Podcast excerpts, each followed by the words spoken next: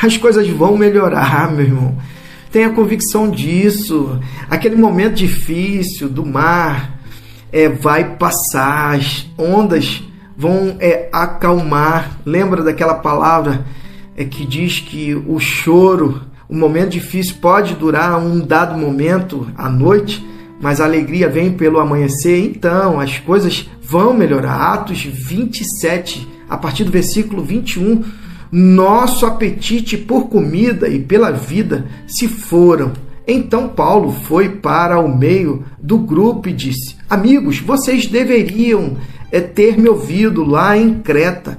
Poderíamos ter evitado esta provação, mas não há como desistir agora. Temos que seguir em frente. Esse apóstolo Paulo é top demais.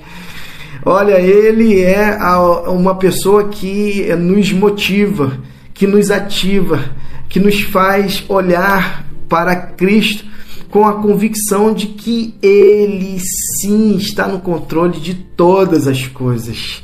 Não desista agora. De agora em diante as coisas vão melhorar, garanto, é que nenhum de nós vai se perder, ainda que não possa dizer o mesmo do navio, ele está condenado. Na noite é passada, um anjo de Deus, aí ele conta a experiência dele. Apareceu a mim um anjo é, do Deus a quem sirvo e me disse: Não desista, Paulo você ainda vai estar na presença de César e todos os que viajam com você também vão se salvar. Portanto, prezados amigos, coragem. Creio que Deus fará exatamente o que me prometeu, mas vamos naufragar perto é, do, de alguma ilha. Deus, ele tem o escape. Deus tem o socorro para mim e para você aquele momento difícil vai melhorar, meu irmão, tenha certeza disso.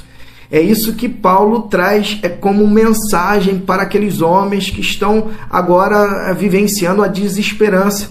Talvez você também esteja vivenciando um momento como esse de desesperança. Não esqueça que a esperança nunca morre, a esperança é viva, assim como o apóstolo Pedro uma vez disse. Jesus é a nossa viva esperança. O apóstolo Paulo, ele sabia muito bem que é, ele chegaria a Roma e também junto a eles, apesar de é, não é, terem ouvido a advertência de Paulo no primeiro momento, todos estariam, estariam preservados conforme a palavra do Pai.